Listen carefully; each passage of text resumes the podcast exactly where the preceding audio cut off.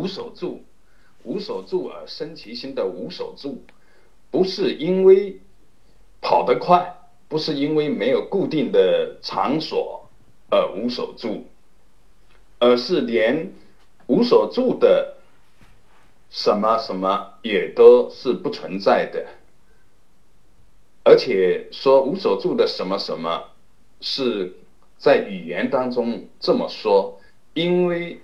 无所住毕竟也没有什么，没有能够住的，没有能够不住的，没有场所，也没有没有场所，这就是像《心经》里面所说的，哎，无一无到底，都是无。这就是无所住，所以我们要知道是三轮体空，无所住的状态是一种直接的体证。所说的直接的体证，是指没有隔阂。所说的体证，就是不需要经过任何的媒介，不需要经过语言、逻辑思维、概念等。各种媒介，我们要知道，在说体证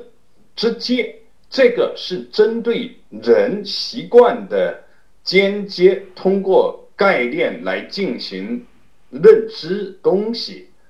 呃，有关是为了对峙，通过间接的概念以及逻辑思维来认识东西，呃，做的表达是。一种对峙的表达，是要消解间接的障碍。无所住的状态是需要体证，一旦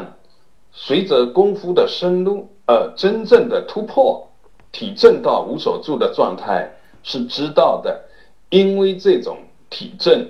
跟。以往的任何的通过语言分别所得到的感受是不同的，是一种直截了当，